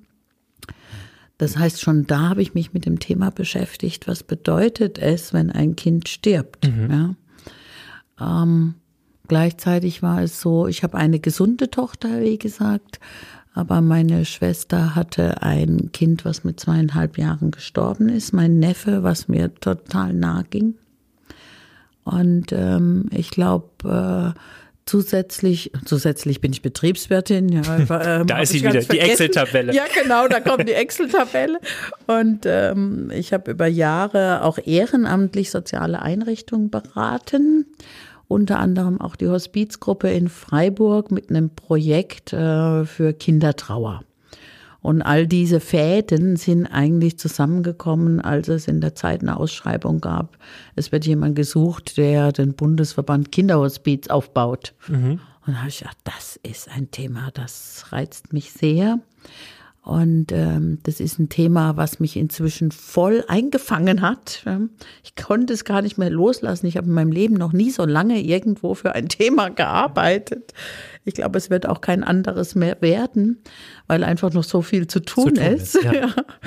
Ähm, aber es hat natürlich schon etwas mit, mit persönlichen Erfahrungen zu tun. Also wenn ich jetzt so, so lapidar sage, mein, mein Neffe ist gestorben, dann steckt da eine Geschichte dahinter, die mich ein ganzes Jahr lang sehr, sehr tief getroffen hat. Mhm. Ja. Und ähm, vielleicht auch in Verbindung, dass ich auch mal im Parapsychologischen Institut gearbeitet habe, mit dem, dass, äh, dass man ja immer nach dem Sinn des Lebens sucht. Ne? Warum? Warum wird man geboren? Warum ist man da? Und warum müssen Kinder so früh sterben, die nie irgendwas Böses getan haben? Ja? Mhm. Ich selber, ich habe stark geraucht, ich trinke gern, ich esse gern, ich lebe gerne und denke immer, was für ein Glück, was für ein Geschenk es ist, dass ich heute noch leben darf. Mhm. Und ähm, wie schön, dass ich dieses Glück ein Stück weit teilen kann mit Familien und vor allem auch Kindern, die ähm, vielleicht nicht das Glück haben. Ne? Also. Sabine, ein wunderbares Schlusswort. Ähm, besser kann man das nicht zusammenfassen. Ja. Ich danke dir ganz herzlich für das Interview, für den Einblick in die Kinderhospizarbeit. Wir werden in Anschluss an dieses Interview nochmal ein paar Fakten liefern zum Thema Spenden äh, und dem, dem Marketinggedanken dahinter. Ich bedanke mich ganz herzlich bei dir, wünsche dir und dem Bundesverband ganz viel Erfolg. Und wenn ihr Sie da draußen sich jetzt ermutigt und motiviert fühlen, mal nachzugucken, ähm, wo gucken wir nach, um uns über euch zu informieren? www.bundesverband-kinderhospiz.de. Ganz genau. Oder gern auch telefonisch. Meine Handynummer ist überall öffentlich 0171 727 3350. Und in den Shownotes geben wir dazu natürlich auch noch Hinweise, wichtige Links, wo kann man sich informieren. Wir veröffentlichen einmal diesen Spendenmonitor. Und liebe Sabine, dann wünschen wir dir, deinen Mitarbeiterinnen und Mitarbeitern, den Ehrenamtlern, vor allem aber den Kindern fröhliche Weihnachten. Auch das darf man wünschen. Und das denkt man auch manchmal, du kannst doch da nicht fröhliche Weihnachten sagen in so einem Hospiz. Na, ja. aber jawohl, kann ich da fröhliche Weihnachten Absolut. sagen, oder? Erst recht. Erst recht. Vielen Dank, Sabine. Dankeschön. Ganz lieben Dank. Die dumme Antwort auf die kluge Frage. Es gibt keine dummen Fragen, nur dumme Antworten. Ihre Fragen zum Marketing beantwortet von unseren Dummies Markus und Benjamin. Die dumme Antwort auf die kluge Frage. Und wir haben eine ganz wunderbare Frage, die in unser Thema wunderbar passt, nämlich die Frage, die sich jeder Spenden, auch ich und vermutlich auch Markus schon gestellt hat, wenn er Geld gespendet hat, egal welchen Betrag, wie viel von meinem gespendeten Geld kommt eigentlich an? Ja, das ist eine sehr schöne Frage, denn ähm, das Gefühl, und wir hatten ja den einen oder anderen Skandal durch auch, auch schon gehabt, das Gefühl, dass von dem Geld, was ich spende, eigentlich der meiste Teil versickert im Verwaltungsapparat der jeweiligen Organisation, umso größer, umso mehr. Oder auch die Frage, dass man sagt, wird mein Geld für Werbung ausgegeben, was ich ja eigentlich gar nicht möchte, weil ich möchte ja konkret jemanden unterstützen. Das ist etwas, was bei vielen Menschen, wenn es um das Thema Spende geht, tatsächlich mitschwingt. Ähm, aber um da vielleicht auch mal ein Gefühl zu bekommen oder mit, mit einer Größenordnung zu reden, Sabine hat ja schon gerade ein bisschen was erzählt dazu. Ähm, Benjamin, du hast ja die Zahlen da. Also wie sieht denn das Spendenverhalten und auch die, die, die Geldsummen, die da bewegt werden, im Moment in Deutschland aus? Ja, ich habe es gerade mit Sabine schon andiskutiert. Jedes Jahr gibt es den offiziellen Spendenmonitor, der von der GfK herausgegeben wird. Rund 15,7 Millionen Menschen haben im Zeitraum Januar bis September Geld an gemeinnützige Organisationen oder Kirchen gespendet. Und wenn wir das mit dem Vorjahr vergleichen, mit dem Jahr 2018, dann waren das etwa 800.000 Menschen weniger. Und das bestätigt einen Trend, dass nämlich immer weniger Deutsche spenden, jedoch auf stabilem Gesamtniveau. Der durchschnittliche Spender, und übrigens Markus, das hat auch einen Namen, das ist der sogenannte Spendenakt. Ja, der durchschnittliche, die durchschnittliche Spende pro Spendenakt liegt wie im Betrachtungszeitraum des Vorjahres bei sehr, sehr guten 35 Euro. Und das, und das ist eine Zahl, die hat uns beide überrascht, die durchschnittliche Spendenhäufigkeit pro Spender stieg auf einen neuen Rekordwert von knapp sechs. Das heißt also, diese guten 35 Euro werden nicht einmal im Jahr gespendet, sondern man lässt sich fünf bis sechs Mal verführen, im positivsten Sinne zu spenden. Wir müssen einmal gucken, und darüber habe ich ja auch mit Sabine gerade im Interview gesprochen, wer spendet. Und ähm, sie konnte das nicht so richtig greifen, also schon, aber Gefühl, sie hat keine Statistik, man führt keine Statistiken. Uns als Marketingleute interessiert natürlich auch, wie hoch ist der Anteil der Firmenspender, ähm, wohin spenden. Die Sabine hat ja erzählt, dass das leider häufig nur einmalige Spenden sind. Das heißt also, sie würde sich mehr Kontinuität wünschen. Das wünscht sich aber nicht nur Sabine und der Bundesverband Kinderhospiz e.V., sondern ganz, ganz viele. Und für Firmen ist das ähm, immer so ein rotierendes System. Dieses Jahr spenden wir dafür. Nächstes Jahr wollen wir auch anderen etwas Gutes tun. Du, ganz kurz nochmal, auf welche äh, Gesamtsumme bist du gekommen dieses Jahr? 3,3 Milliarden. 3,3 Milliarden. Es ist ganz spannend, weil ähm, tatsächlich, glaube ich, auch bei den Zahlen der GfK sind die Großspenden nicht beinhaltet. Mhm. Das heißt, äh, Spenden ab 2500 Euro werden hier nicht erfasst. Und ähm, das heißt, wir wissen auch gar nicht, also auch Parteispenden zum Beispiel ähm, würden ja dazu zählen. Das ist mhm. ja auch gesellschaftlich relevant für einen guten Zweck. ähm, nein, aber das ist tatsächlich etwas, was, was nicht mit reingeht. Also diese ähm, Spendensumme, die du hast, sind tatsächlich Privatpersonen ähm, mit einer Spende unter 2500 Euro im, im Jahr dann letztendlich. Das heißt, wir können aus den Zahlen gar nicht ermessen, wie viele Firmen tatsächlich auch nochmal spenden, ob das jetzt im Rahmen einer Weihnachtsfeier ist, wo vielleicht gesammelt wird oder ähm, sonst irgendeiner guten Aktion, die sie machen. Ähm, die fallen hier in diese Statistik gar nicht mit rein. Wir wollen wissen, was von diesen drei 3,3 Milliarden Euro dann tatsächlich auch ankommt im Spendenprojekt. Ja. Ähm, Nochmal in der Zusammenfassung, also 3,3 Milliarden Euro sind jetzt bis jetzt in 2019 gespendet worden. Die erwartet man und das Spendenniveau sinkt damit um etwa 1,3 Prozent, also immer noch sehr human. Letzter Punkt dazu äh, zur Statistik. Wer spendet?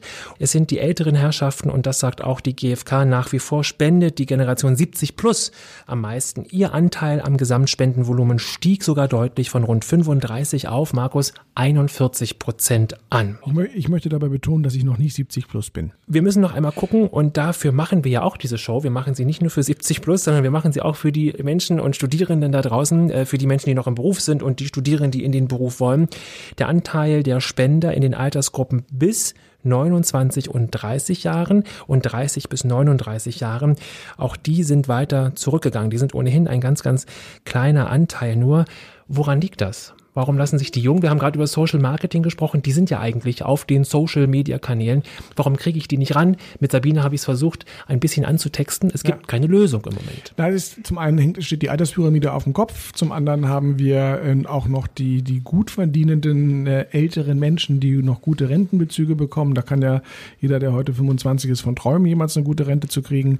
Ähm, und wir sehen einfach, dass das Geld bei jüngeren Leuten ähm, heutzutage nicht mehr so locker sitzt. Das heißt, man muss sich ja eine Spende auch immer selber erstmal leisten können. Und ähm, hat auch was damit zu tun, dass die eigenen Wünsche vielleicht, der neue Fernseher oder ähnliches, erstmal größer sind. Und im hohen Alter brauchst du nicht die neuesten Fernseher, sondern dann öffnest du dein, dein Herz eher für den guten Zweck. Ja, also ich glaube, das ist relativ ähm, nachvollziehbar.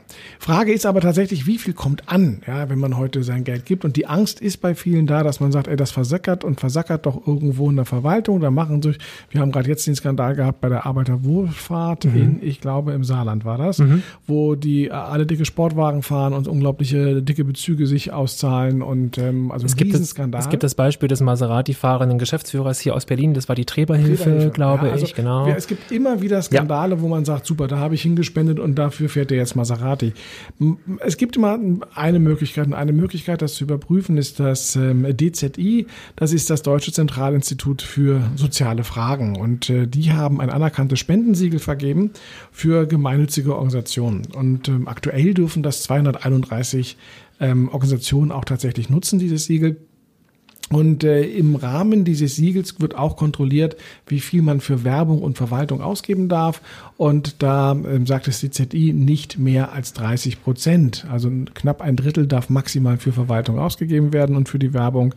De facto bei den aktuellen Siegelträgern liegt die Quote bei 13 Prozent. Das heißt also tatsächlich, dass ähm, das überprüft wird. Die müssen das offenlegen und ähm, 13 Prozent bleibt im Schnitt bei den Organisationen. Das ist ja auch klar, da arbeiten Menschen. Ähm, da muss auch relativ viel bewegt werden. Ein bisschen Werbung, wir haben es am, am Anfang besprochen, muss gemacht werden. Aber es ist jetzt nicht die Masse des Geldes, sondern die Masse des Geldes kommt dann tatsächlich auch bei den eigentlichen Empfängern an. Ja, und es ist immer so schwierig, das abzuwägen, diese 30 Prozent, und darauf ziehen sich dann die Maserati-fahrenden Geschäftsführer. Davon gibt es nun, weiß Gott, nur ganz, ganz wenige. Aber es gibt sie und die würden sich dann mit ganz spitzen Bleistift auf diese Zahl berufen unter Umständen und sagen, na ja, aber ich bin doch absolut im Recht. Das, äh, ich bin in meinen 30 Prozent, ich bin doch bei 28,7. Es gibt aber eben auch richtig gute Beispiele, große Beispiele wie die Welthungerhilfe, ähm, bei denen sind 92,8 Prozent direkt in die Projekte gegangen und nur in Anführungszeichen nur 5,7 Prozent wurden für Werbung und Verwaltung ausgegeben. Und natürlich muss man, und das ist immer so die, ähm, ja, das Abwägen, brauche ich jetzt ein Büro am Potsdamer Platz, mhm. um als Spendeneinrichtung ähm, ein gutes Bild abzugeben? Müssen wir und können wir uns durchaus fragen, aber dass große Spendeneinrichtungen eben auch nicht in der Garage empfangen können, ähm, die Politik empfangen können, also wirklich auch ähm, die gute Lobbyarbeit machen können für ihr Projekt, für ihre Sachen, sondern dass das auch durchaus repräsentativ sein muss, ähm, dass das geheizt werden muss und dass es da auch Schnittchen gibt, damit man nach einem vier Stunden Vortrag über das Thema Hospizarbeit nicht umfällt. Das gehört da eben alles rein und für mich als Marketingmensch, für dich als Marketingmensch gehört das dazu. Es ist wie immer eine Frage der Dosierung. Wichtig ist dabei aber auch noch, dass man ähm, schaut, also jetzt nicht nur auf dieses DZI-Siegel achtet, sondern es gibt auch ganz, ganz viele seriöse Anbieter, die dieses Siegel, die dieses Siegel nicht haben. Denn Siegel sind immer etwas, was man auch bezahlen muss. Auch das ist ganz klar. Das heißt, ähm, der, der Erstantrag für ein Siegel und die Prüfung ähm, kann dann schnell mehr als 1000, 1600 Euro kosten. Die Verlängerung des Siegels sind dann auch nochmal 1000 Euro. Das kann ich mir erlauben, wenn ich sehr, sehr viele Einnahmen habe. Wenn ich aber jetzt ähm, nur 25.000, 30.000 Euro jährlich einnehme, dann rechnet sich das irgendwann auch nicht mehr. Dann werden diese Kosten zu hoch. Das heißt, ähm, auch hier kann man sich immer noch mal informieren. Das heißt, alle Spendensammler und alle Organisationen, die sammeln, haben Geschäftsberichte. Und ähm, wenn ich im Zweifel bin, was mit meinem Geld passiert, dann sollte ich mir im Netz eben ähm, mal den Geschäftsbericht angucken oder downloaden und durchlesen oder eben auch mal eine Suchanfrage stellen nach der Seriosität der Betreffenden und man findet sehr, sehr schnell dann immer die, die Daten. Aber im Großen und Ganzen von einigen schwarzen Schafen mal abgesehen, äh, wird in diesen gemeinnützigen Vereinen und in diesen Hilfsorganisationen sehr ordentlich und sehr verantwortungsvoll gewirtschaftet. Und was total hilft, selber schon probiert und gemacht, wenn ich mich für ein Thema, ein Projekt interessiert habe, einfach mal den ollen Telefonhörer in die Hand nehmen und mal da anrufen und sich auf sein Bauchgefühl verlassen. Und das Bauchgefühl, das ist ein guter, äh, guter Messstab. Soll da mein 50er, mein 100er Spende hingehen oder nicht? Der heiße Scheiß. Nun wird es heiß, denn es kommt der heiße Scheibenkleister. Scheiße sagt man natürlich nicht. Ob top oder flop, Marketing rät ab oder zu. Unser heutiger Tipp, unsere heutige Empfehlung ist ein Buch, das Benjamin ausgewählt hat, nämlich das Buch Freiwillig zu Diensten über die Ausbeutung von Ehrenamt und Gratisarbeit von Claudia Pienel. Und der Titel hat es schon in sich, ja, weil sie nämlich sagt, was wir hier machen als Ehrenamtliche, das ist eine Form von Ausbeutung, denn ähm, wir tun das ja ohne Entgelt und ohne Bezahlung und nehmen damit im schlimmsten Fall vielleicht sogar den Leuten die Arbeit weg, die dafür früher Geld bekommen haben. Und das Buch habe ich mir zur Hand genommen in Vorbereitung auf unser Interview mit Sabine Kraft. Denn auch die Kinderhospizarbeit lebt natürlich unter anderem vom Ehrenamt. Und ich wollte einmal eine Gegenposition aufmachen und die Autorin macht das ähm, nicht hochwissenschaftlich. Sie geht mit vielen, vielen Zahlen und Fakten rein, ist teilweise sehr provozierend im positiven Sinne und hat auch mich und auch dich ähm, nochmal ganz anders auf dieses Ehrenamt drauf gucken lassen. Vorab, Markus, du bist aktiver Ehrenamtler. Ich bin aktiver Ehrenamtler. Ähm, was ich, also sagen wir so, wenn, wenn die Menschen sich in meinem Umfeld nicht ehrenamtlich betätigen würden, dann würde ganz viel Arbeit nicht stattfinden können, weil das Geld dafür ist nicht da. Jetzt kann man natürlich sagen, okay, jetzt muss der Staat oder in meinem Fall vielleicht auch die Kirche einspringen und sagen, hey, die sind doch alle reich und die haben doch Steuereinnahmen und so weiter und so weiter. Wieso zahlen sie die Leute nicht? Eine berechtigte Frage durchaus. Aber ähm, der, der Punkt ist ja der, dass ich immer noch der Meinung bin, dass wenn man die Möglichkeit hat, ja, und es einem gut geht, man zum einen eben mit einer Spende, mit einer Geldspende was ausgleichen kann oder sich eben auch engagieren kann, abgesehen davon, dass die ähm, Arbeit miteinander oder mit anderen Ehrenamtlichen auch etwas ist, was durchaus eine beglückende Funktion hat, wenn man mal Dinge aus, ähm, aus einem Wertverständnis heraus macht und nicht nur mal aus einem Profitdenken. Ja, und das Buch ist äh, aufwühlend in dem Sinne, egal ob man selbst im Ehrenamt ist und sich natürlich direkt angesprochen fühlt oder aber, so wie ich im Moment aus Zeitgründen, das ist ja immer die beste Ausrede, ich habe gar keine Zeit fürs Ehrenamt, ähm, aber spende, um damit auch ehrenamtliche Arbeit zu ermöglichen oder den Rahmen zu schaffen. Es ist für alle Seiten was dabei und auch an der Politik und an den Politikern, äh, an den Professoren, die uns das Thema Ehrenamt so an den äh, ans Herz legen und auch da, auch da über das schlechte Gewissen kommen. Man müsste das eigentlich äh, machen und ich nehme mich davon nicht aus. Auch ich habe ein schlechtes Gewissen, eben die Zeit dafür im Moment nicht aufbringen zu können. Man hätte sie natürlich, aber das wollen wir hier nicht ausdiskutieren.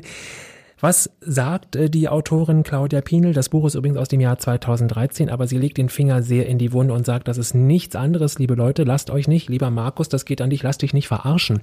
Ähm, die Kommunen und die Politik, die nutzt das aus, denn, und das ist ein gutes Beispiel, Schwimmunterricht zum Beispiel, das ist in Deutschland fast komplett auf das Ehrenamt ähm, ausgelagert worden. Die Kommunen, die Länder, der Bund sowieso nicht, äh, gibt dafür kein Geld aus. Und so ist die Zahl erschreckend erschreckend, nämlich in einigen Bundesländern können sieben, sechs bis zehn Prozent ähm, der Kinder nicht schwimmen und können es nicht lernen. Ja, und im Grunde genommen, also wie gesagt, ich gebe der Frau Pin ja durchaus recht, bloß da müssten wir tatsächlich ähm, eine, eine ganz andere Diskussion vom Zaun brechen, nämlich was passiert mit unseren Steuergeldern? Und wieso müssen wir, ähm, was können wir da eigentlich noch steuern mit den Steuergeldern? Und warum werden Steuergelder für komplett unsinnige Sachen verschwendet? Also wozu müssen wir ähm, heute im, Bundeswehretat aufbauen? Also ja, wenn ich sage, wir können vielleicht erstmal an unsere Schulen und Straßen denken, gerade wenn du die Kommunen ansprichst und auch gerade den Schwimmunterricht Schwimmunterricht. Ich sehe das gerade. Meine Tochter, dritte Klasse, hat jetzt Schwimmunterricht. Korrigiere mich, hätte jetzt Schwimmunterricht, wenn die Schwimmhalle offen wäre. Ja, ähm, das ist natürlich nicht der Fall, weil die Decke darunter gekommen ist und die ist jetzt schon seit zwei Monaten zu und sie wird noch weitere vier Monate zubleiben. Das heißt, der Schwimmunterricht in der Schule fällt aus und äh, damit verbunden, sie ist ja im Schwimmverein, auch der Schwimmvereinsunterricht fällt aus, weil sie alle keine Ausweichmöglichkeiten haben, in andere Bäder hineinzugehen. Das heißt, ähm, auch hier, gerade in Berlin, wo ja Berlin noch unglaublich verschuldet ist, also wie viel Druck können wir auf die Kommunen machen? Und dann müssen wir uns auch die Frage stellen, wir kommen wir hier vom, vom, vom Höchstchen zum Stöckchen, ob diese grenzenlos dämliche Diskussion um die schwarze Null, die wir ja haben müssen. Wir haben uns ja über die Jahrzehnte hinweg kaputt gesperrt und wir haben ja auch Personal abgebaut, um eben eine Schuldenfreiheit hinzubekommen. Ob das überhaupt noch zeitgemäß ist und sinngemäß ist. Ähm, also die Politik zieht sich zurück, weil sie sagt, wir haben leere Kassen. Ob das so stimmt, sei dahingestellt. Und gibt den schwarzen Peter eben weiter an die Bürger und sagt, ja, was wir nicht mehr leisten können, müsst ihr ehrenamtlich leisten. Und äh, eben dann nicht gegen Bezahlung. Wir können es ja im besten Fall steuerrechtlich geltend machen, dass wir unsere Spendenbescheinigung, unsere, unsere Tätigkeit dann eben da einreichen. Aber es ist natürlich ein, ein fauler, ein fauler Deal. Ja. Auf, auf der anderen Seite nochmals, ich bin der Überzeugung, dass das Ehrenamt ja natürlich eine Ersatzleistung ist, aber das bürgerliche Engagement miteinander. Ich möchte es tatsächlich nicht missen, weil von der Lesepatenschaft über die Betreuung von älteren Menschen, von Kindern, äh, von kranken Menschen, äh, wenn wir das nicht hätten, würde diese Gesellschaft nicht funktionieren. Das schafft auch ausdrücklich das Buch. Also auch die vielen positiven Aspekte, so wie du sie gerade genannt hast, ähm, finden da natürlich auch Anklang und werden thematisiert.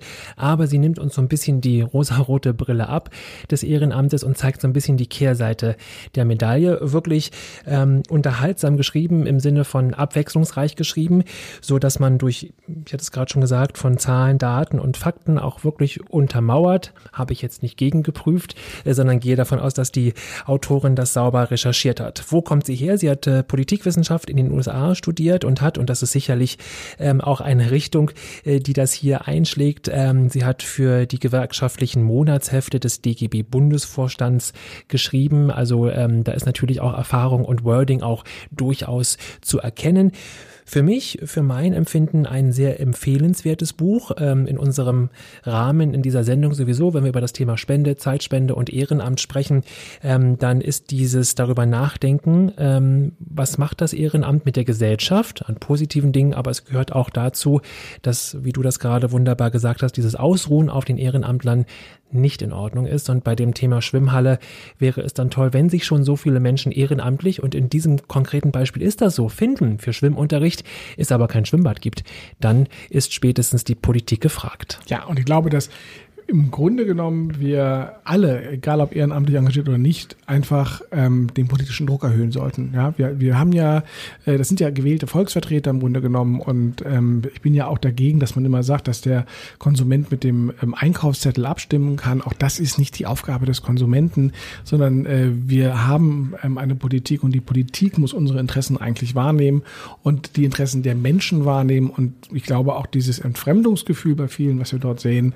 ähm, hat was damit zu tun, dass wir uns einfach nicht mehr wahrgenommen und nicht mehr vertreten fühlen von unseren gewählten Parteien und Vertretern. Der heiße, ihr wisst schon, ein Buchtipp von uns in das Thema eingebettet in das Thema Spende und Ehrenamt freiwillig zu Diensten über die Ausbeutung von Ehrenamt und Gratisarbeit erschienen am 17. Juni 2013 von Claudia Pinel und wir beide finden lesenswert. Ja, Das war doch mal wieder eine sehr schöne Sendung, ein schöner Podcast, den wir hier aufgenommen haben. Ausnahmsweise oder erstmalig zumindest, muss ja gar nicht ausnahmsweise sein, aber erstmalig monothematisch ähm, anlässlich der Vorweihnachtszeit zu diesem Thema Spende, Ehrenamt und ähm, Social Marketing ähm, aus verschiedenen Blickwinkeln, auch vielleicht kritisch durchaus betrachtet. An dieser Stelle möchte ich erwähnen, dass die Marketing Marketing schon eine kleine Weihnachts-Winterpause geht. Ähm, wir sind, wie man vielleicht schon gemerkt hat, ein bisschen mit unserer Zeit, äh, mit unserem Zeitplan der zweiwöchentlichen Veröffentlichung ins Hintertreffen geraten weil wir ja beide auch noch ein bisschen was anderes zu tun haben. Das war jetzt in der Vorweihnachtszeit wie bei so vielen Menschen auch ein bisschen mehr. Wir ähm, ich, finde, ich finde, durch Spende könnten, könnten man das auffangen, denn die Hörer jetzt uns was spenden, dann hätten wir auch wieder mehr Zeit. Ja, oder, ehren, oder ehrenamtlich als Mikrofonhalter ja, arbeiten. Das wäre wär auch noch ganz schön. Ähm, aber dann würde man einem Mikrofonhalter die Arbeit nehmen. Also ähm, wir machen eine kleine Pause. Wir haben ganz viele Themen noch. Ähm, wir müssen aber uns ähm, auch mal ein bisschen ausruhen und werden im Laufe des Januars, ich vermute mal so Ende Januar, dann wieder einsteigen mit den neuen Themen und der neuen Marketing-Marketing-Show. Ähm, ihr werdet es aber rechtzeitig erfahren, wenn ihr uns auf den sozialen Kanälen folgt und das ist vor allen Dingen überall da, wo Marketing draufsteht. Also ob das auf Instagram ist, auf Facebook, auf Twitter oder im Marketing-Blog dann selber, wo es übrigens auch wie immer zu dieser Folge die Show Notes gibt. Wir werden also da ähm, den ein oder anderen erwähnten Spot nochmal mit reinmachen, von dem ich erzählt habe. Wir werden das Buch auch nochmal dort erwähnen. Das heißt, ähm, den Spendenmonitor, den Spendenmonitor genau. und vor allen Dingen auch ähm, die Kontoverbindung für den Bundesverband Kindes Bundesverband Kinderhospiz. Ähm, wer sich nach diesem wunderbaren Interview mit Sabine ähm, jetzt äh, motiviert fühlt zu sagen, ich möchte ihre Arbeit unterstützen und zwar ihre Arbeit direkt, der kann das gerne tun. Kontoverbindung findet ihr dann, wie gesagt, auf marketing.de in den Show Notes.